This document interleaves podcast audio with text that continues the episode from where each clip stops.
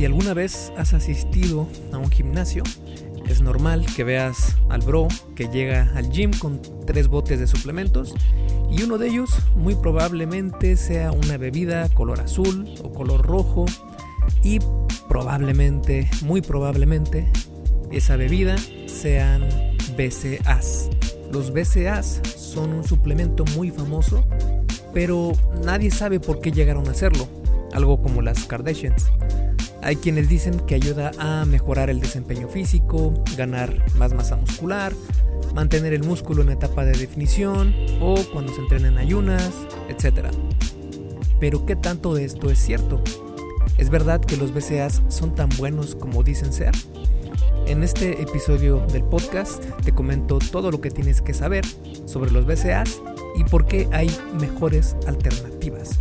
Y antes de comenzar, te recuerdo que este episodio del podcast es traído a ti por Fase 1 Origen, mi video curso sobre salud y fitness para aquellos que han intentado comenzar una vida más saludable, han intentado empezar a comer mejor, pero no lo han logrado, ya sea porque eh, se sienten que las rutinas de gimnasio son muy duras o que eh, la nutrición significa sacrificar todo lo que te gusta y para aquellas personas que apenas están comenzando también es una gran opción porque te voy a mostrar cómo puedes dar el primer paso de la mejor manera en esta travesía para transformar tu físico. Y también te voy a enseñar cómo puedes comer sin sacrificar tus alimentos favoritos, cómo puedes comer eh, naturalmente cuando sales con tus amigos, vas a poder comer absolutamente lo que quieras, te voy a enseñar cómo puedes hacer eso. Y también te voy a enseñar a entrenar desde casa. Así es, no vas a tener que ir a un gimnasio y tampoco vas a tener que hacer estas estos, estas rutinas tan difíciles que se ven con la calistenia, por ejemplo, que yo creo que la calistenia es una muy buena disciplina de entrenamiento, especialmente en casa o al aire libre, es muy muy buena. Sin embargo, no es para todos porque necesitas tener ya algo de experiencia eh, y algo de fuerza, de resistencia para poder hacer la mayoría de estos ejercicios. Y lo que yo propongo en fase 1 origen, por eso el nombre origen, es llevarte desde cero, desde el absoluto cero, te voy a llevar de la mano para que ya estés más preparado y así puedas después de, que termines fase 1 origen, ya bifurcar hacia donde tú te quieras ir, hacia calistenia, hacia gimnasio, hacia donde tú quieras. Y por eso se llama fase 1, es decir, es la primera fase de varias que van a haber en esta, en este, eh, en esta serie de videocursos que tengo planeado. Es la primera fase de F0 y por eso se llama origen. La idea es que sea tu origen y que te mantengas en este camino gracias a este origen. Válgase la redundancia. Así que sin nada más por el momento, te dejo para que escuches el episodio número 72 del Arte y Ciencia del Fitness, el podcast de esculpetucuerpo.com. Yo soy Mike García y te veo en dos segundos. Para empezar, tenemos que definir qué son los BCAs. Y para entender qué son estos, primero tenemos que conocer lo que es un aminoácido. Un aminoácido es una molécula con un grupo amino y uno carboxilo, de ahí su nombre. Los aminoácidos son como bloques o ladrillos y necesitan unirse con otros aminoácidos para formar proteínas y estas a su vez para formar tejidos, incluido el muscular. Existen 21 aminoácidos que en todos los libros de, texto dicen que son 20 aminoácidos y sí es como la, eh, la regla aceptada, pero en los últimos años se ha actualizado esto y se han descubierto que son 21 aminoácidos y Todavía falta que los libros de texto se actualicen con esto, pero entre 20 y 21 aminoácidos es la respuesta correcta. Si te preguntan cuántos aminoácidos eh, tiene el cuerpo humano, puede eh, sintetizar el cuerpo humano. Y nueve de estos aminoácidos son esenciales. Es decir, esto significa que no los puede producir el cuerpo humano y necesitan ser obtenidos de la dieta. No hay otra forma de obtenerlos más que de la dieta. En cambio, los otros aminoácidos, todos, todos los demás, pueden ser sintetizados por tu cuerpo de, de forma natural, de alguna manera. O la otra forma es que están condicionalmente eh, esenciales, es decir, que sí puede sintetizar tu organismo ciertos aminoácidos, si tiene algunos otros aminoácidos, ¿vale? Entonces, eh, digamos que es en automático, ya tienes la gran mayoría de aminoácidos, pero nueve de estos son esenciales y tienes que obtenerlos sí o sí de la dieta, ¿vale? Una vez aclarado esto, dentro de estos nueve aminoácidos esenciales, hay tres muy famosos en el mundo del fitness y esos son los BCAAs. Y esto, este nombre de BCAAs viene de, la, de las siglas en inglés, Branched Chain Amino Acids, lo que en español sería algo así como aminoácidos de cadena ramificada. Y lo que en traducción económica sería no compres esta basura. Ya, hablando en serio, los BCAAs componen entre el 35 y el, y el 40% de los aminoácidos esenciales provenientes de los alimentos en las proteínas del cuerpo y entre el 14 y el 18% del total de aminoácidos en las proteínas musculares. El calificativo de ramificado es porque la mayoría de aminoácidos son cadenas lineales, mientras que los BCAAs, si pudieras ver la estructura química, tienen cadenas que están formadas como ramas y están agrupados juntos específicamente por este motivo estructural, porque son los que se difieren de todos los demás. Ahora, los BCAAs son tres y son la leucina, la isoleucina y la valina. De los tres, la leucina es la estrella. Es parecido a como Harry Potter es el principal, a pesar de estar siempre con Hermione y Ron. La leucina es la más importante porque es el aminoácido que ayuda a modular la síntesis de proteína en el músculo. Y la síntesis de proteína en el músculo básicamente es la capacidad que tiene tu cuerpo de convertir estas proteínas en masa muscular. Uno de los reguladores de estos mecanismos es la proteína llamada emetor o Mammalian Target of Rapamycin, que sorpresivamente eh, no tiene nada que ver con Thor, el dios del trueno, y es una cosa completamente diferente. Y la leucina, el trabajo de este, es que le avisa al emetor que puede generar síntesis de proteína en los músculos. En cuanto a la isoleucina, esta mejora el metabolismo de la glucosa, incrementando la capacidad de ser almacenada en los músculos. Y la valina es la amiga menos popular de las tres, ya que no hace prácticamente nada en comparación con los otros dos aminoácidos de cadena ramificada. La isoleucina y la valina, a diferencia de la leucina, pueden ser convertidos a glucosa. A pesar de que hay mucha evidencia sobre el rol de los BCAAs en la síntesis de proteína y la prevención de la degradación muscular, los beneficios de suplementarte con BCAAs no son tan claros. Por lo pronto, ahora que ya vimos que la leucina es la mamá de los pollitos, vamos a analizar cuál es la dosis efectiva de leucina para tener un punto de, partida y compararla con un suplemento de BCA. Hay evidencia que muestra que entre 3 a 4 gramos de leucina por comida es la cantidad suficiente para estimular al máximo la síntesis de proteína muscular. Consumir más de esta dosis no va a tener mayor efecto. Esto corresponde a una dosis de leucina en el rango de 0.045 a 0.06 gramos por kilo de peso corporal. Una dosis de 3 a 4 gramos de leucina se puede obtener de alguna de estas maneras, ya sea en 170 a 225 gramos de carne o de pescado, 1.5 a 2 scoops de proteína de suero de leche, que eh, estos scoops van entre 20 gramos a 24 gramos por, incluso hasta 30 gramos por scoop. Eh, entre 2 a 2.5 scoops de proteína de soya, taza y media de queso cottage o 85 gramos de queso parmesano o 6 a 8 gramos de BCAAs en polvo, preferiblemente en proporción 2-1-1, es decir, que tiene el doble de leucina más que los otros dos aminoácidos.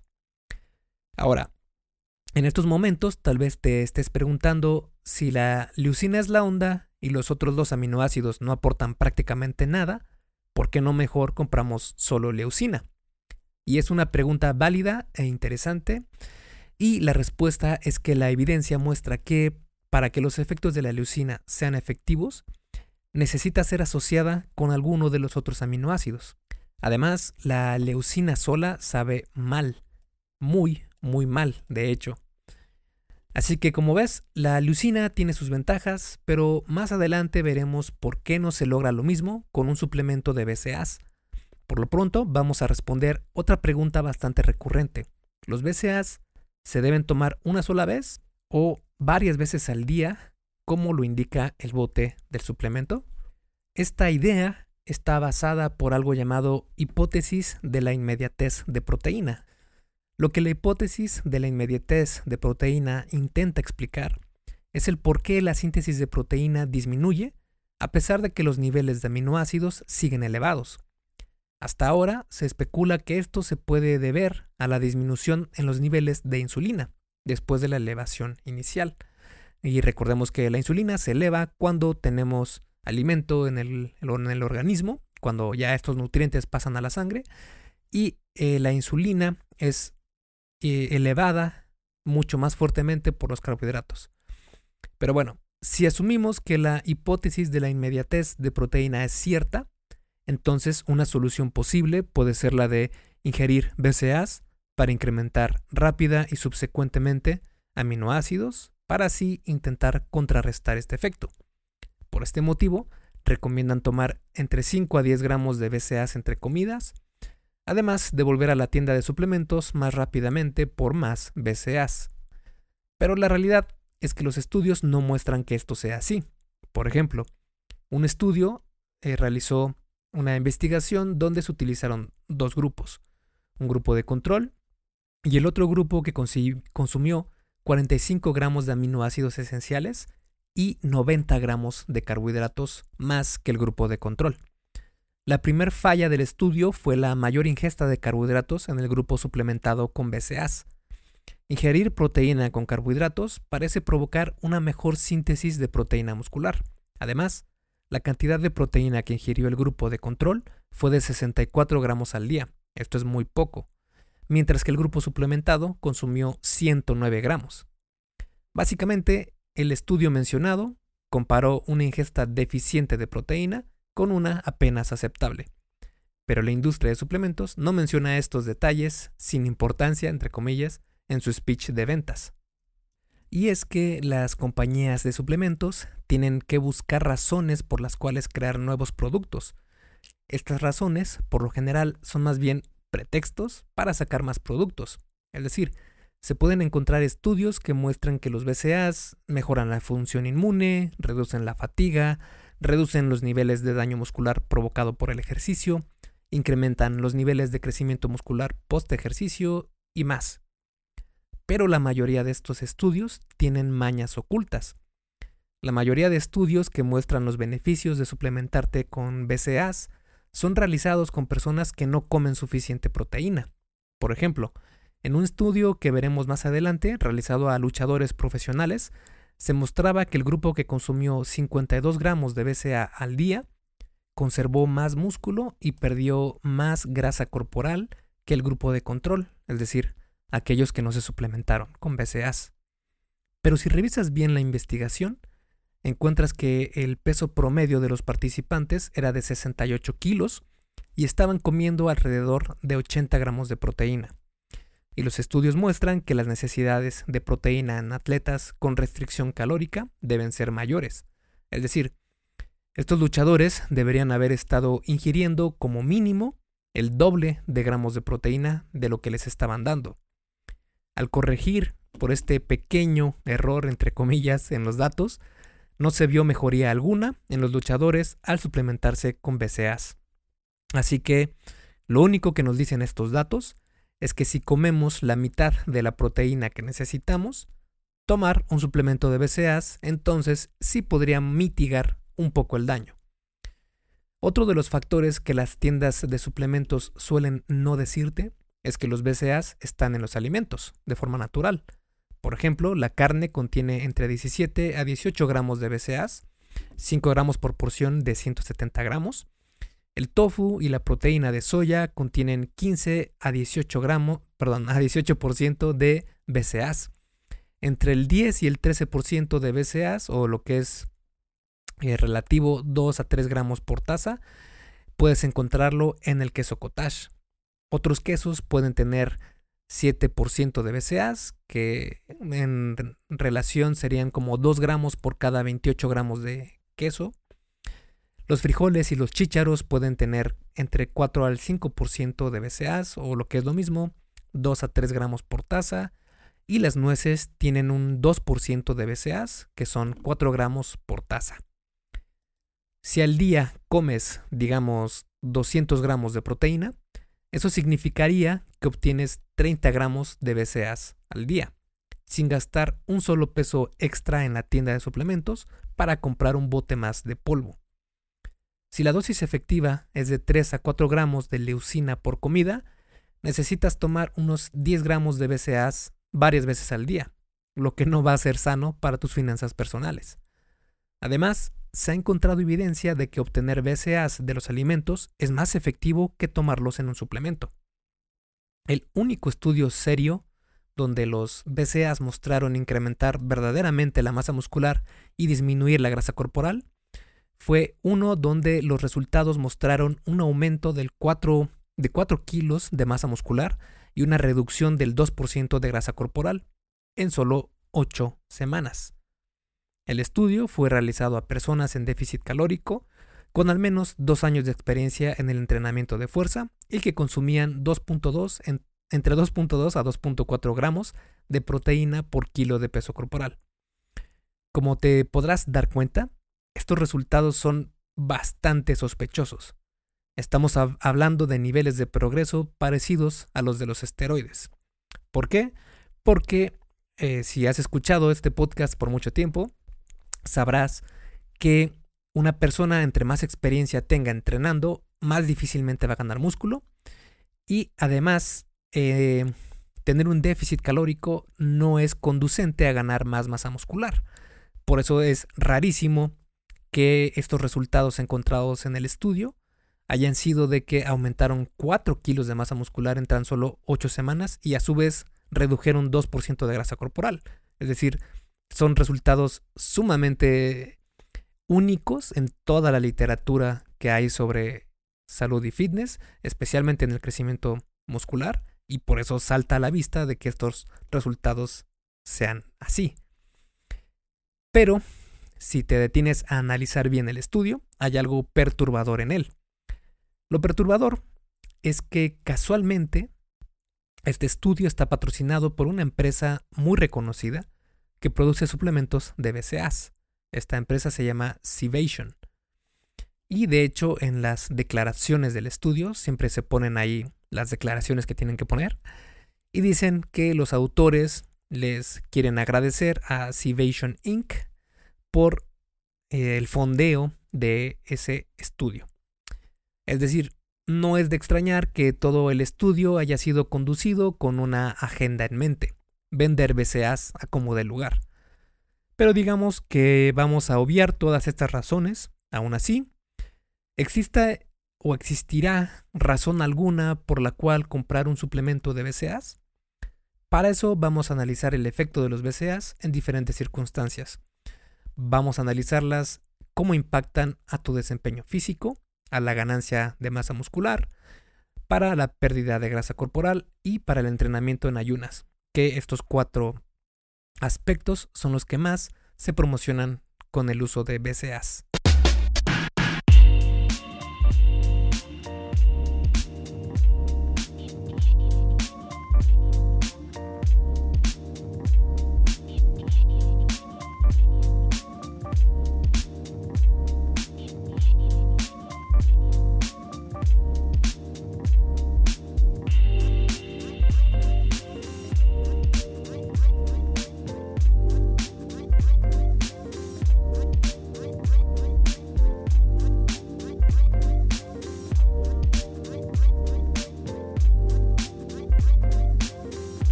Con cómo pueden ayudar los BCAs para mejorar el desempeño físico. Sí, sí puede ayudar, pero en ciertas circunstancias y para ciertos deportes. Existe una teoría que indica que los BCAs pueden reducir lo que se conoce como la fatiga central.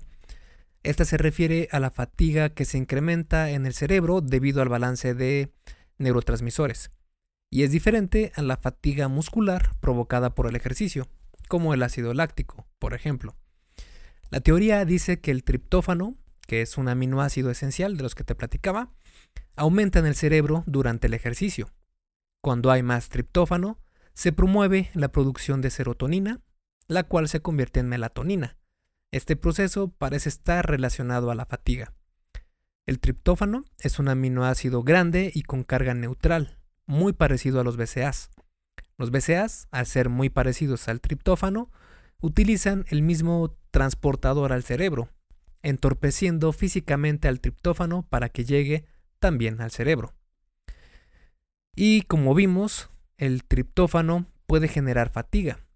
Y si los BCAAs bloquean a la molécula que causa esta fatiga, entonces puede ser muy útil para ayudarnos a mejorar el desempeño físico, ¿verdad? Pues no tan rápido. Cuando se introducen niveles altos de aminoácidos al organismo, se promueve la producción de amoníaco, el cual es un resultado del metabolismo de los aminoácidos y que puede también producir fatiga. Aquí es donde combinar los BCAAs con el malato de citrulina puede resultar beneficioso.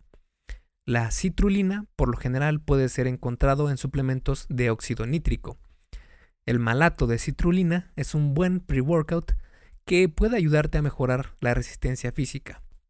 Este beneficio se le atribuye principalmente a una mejora en el flujo sanguíneo, pero también está relacionado al reciclaje, entre comillas, de productos de desperdicio como el lactato y el amoníaco del organismo. Así es, si el principal efecto negativo de los BCAAs es la producción de amoníaco, el cual causa fatiga, y el malato de citrulina puede reciclar este amoníaco, tiene sentido combinarlos para tener mejor desempeño físico. Y de hecho así lo comprobó la Universidad de Taipei en Taiwán con dos estudios. La investigación mencionada fue realizada a taekwondistas, taekwondoistas, como se diga, y jugadores de tenis. Todos los participantes estaban en un nivel élite en su deporte y competían a nivel nacional e internacional. Los resultados fueron bastante positivos. Se encontró que tomar BCAAs junto con malato de citrulina mejoró la capacidad de respuesta y reacción en los deportes respectivos de cada, de cada grupo y no tanto el desempeño físico propiamente. Es decir, mejoró la conexión mente-cuerpo de los participantes para desempeñarse mejor técnicamente, pero no ayudó mucho a reducir la fatiga física. Esto no quiere decir que porque juegues fútbol los domingos debas ir a comprar BCA sin malato de citrulina. Recuerda que esta mejoría se dio solo con participantes profesionales en máximas competencias. Ahora vamos a ver si los BCAAs tienen alguna ventaja para ganar masa muscular.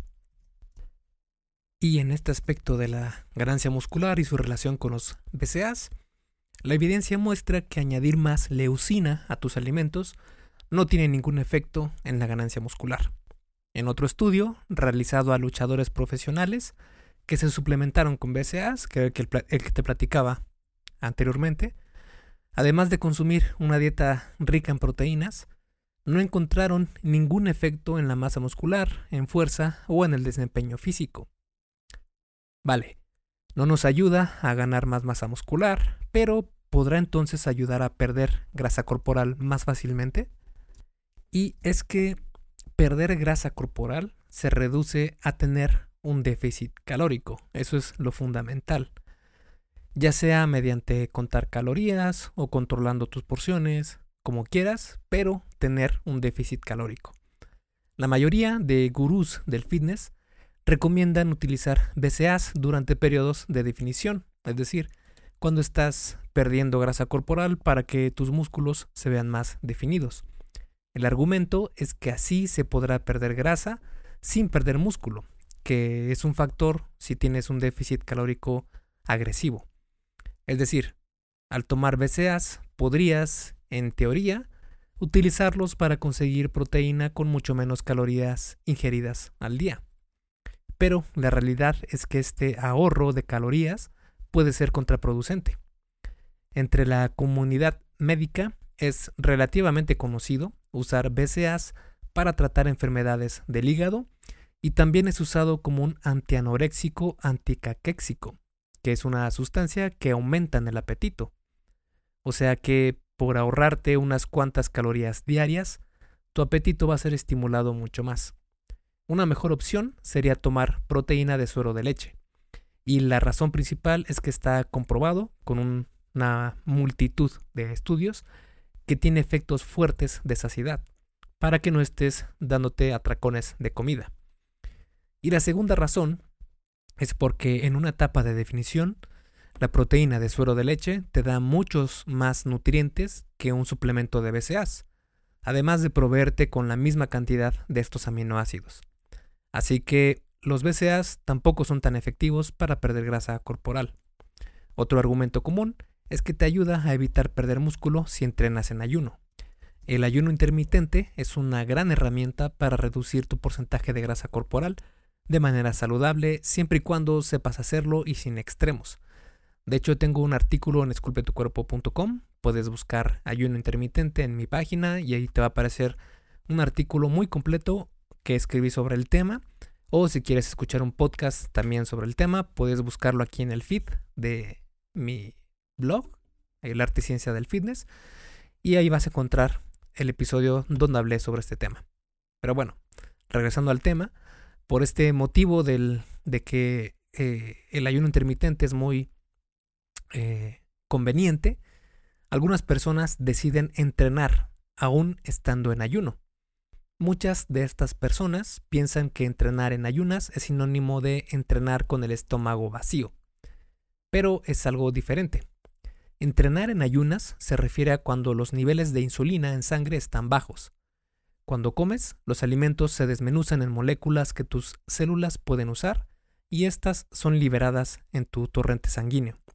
Cuando esto sucede, la insulina también es liberada y su trabajo es ayudar a estas moléculas a entrar en las células para que puedan ser utilizadas.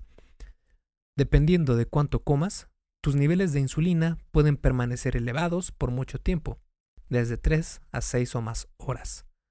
Tu cuerpo entra en ayuno cuando ha terminado de absorber todos los nutrientes de su comida y los niveles de insulina bajan a sus niveles originales.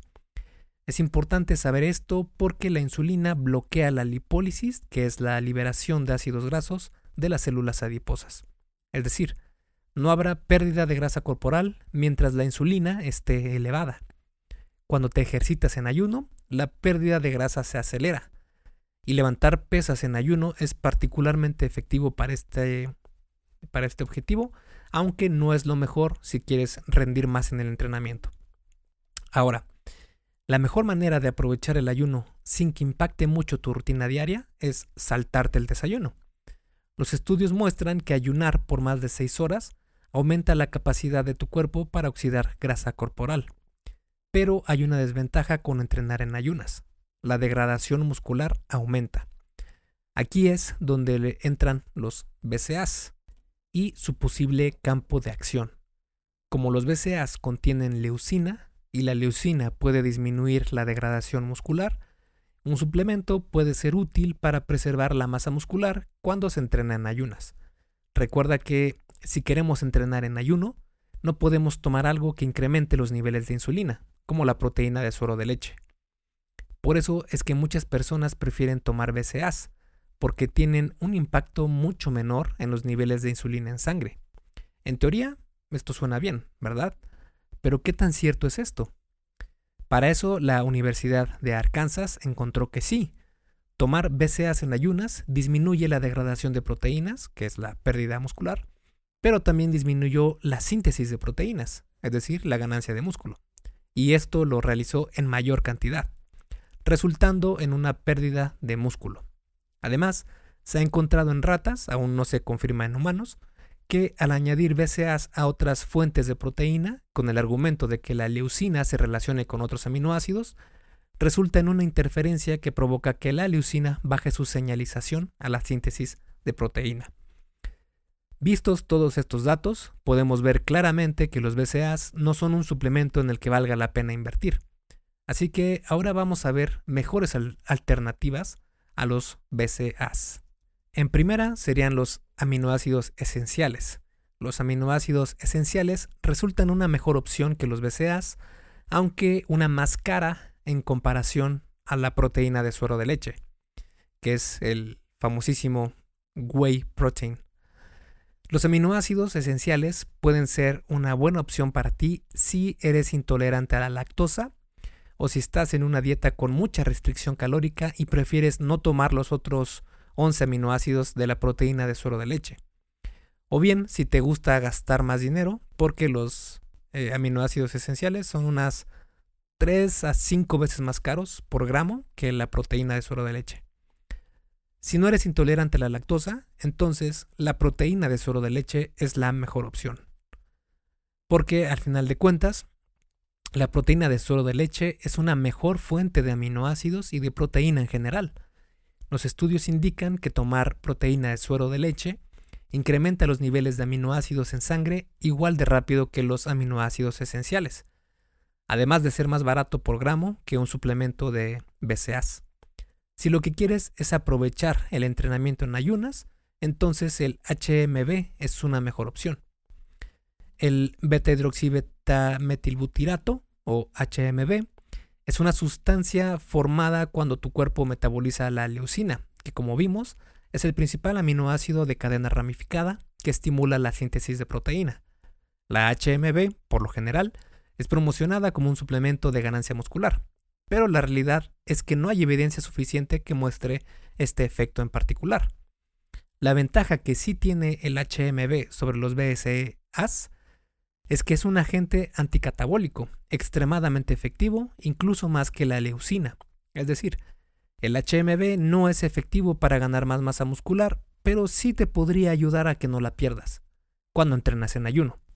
Por ejemplo, se ha encontrado que el HMB es efectivo para atenuar la pérdida de masa muscular en pacientes con cáncer y con SIDA. Y tampoco impacta los niveles de insulina, lo que permitiría no romper el ayuno. Los niveles recomendados de HMB son de 3 gramos y tomar más de esto no ha demostrado tener mayor beneficio. El HMB es el aliado perfecto para el entrenamiento en ayunas, pero tampoco quiero que pienses que es algo mágico y algo eh, sumamente necesario, sino que podrá ayudarte un poco nada más.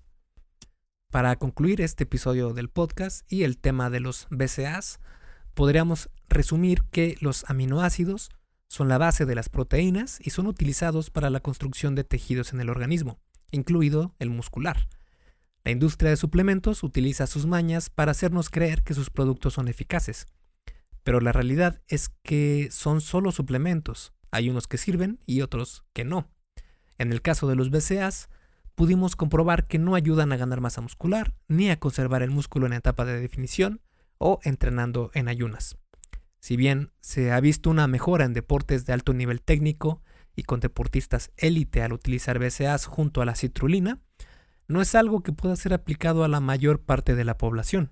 Mejor, ahórrate tu dinero y evita comprar BCAAs porque hay mejores alternativas, como la proteína de suero de leche, la cual es una mejor opción porque tiene mayor cantidad de aminoácidos y es mucho más barato por gramo eh, de peso. Y además es eh, mejor que los BCAAs en todos los aspectos. Por donde lo quieras ver, es mejor la proteína de suero de leche.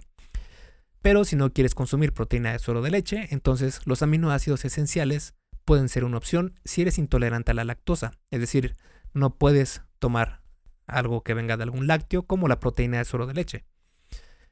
O bien, el HMB también es una opción porque tiene más evidencia de que ayude a mantener la masa muscular entrenando en ayunas, aunque también es bastante, bastante caro.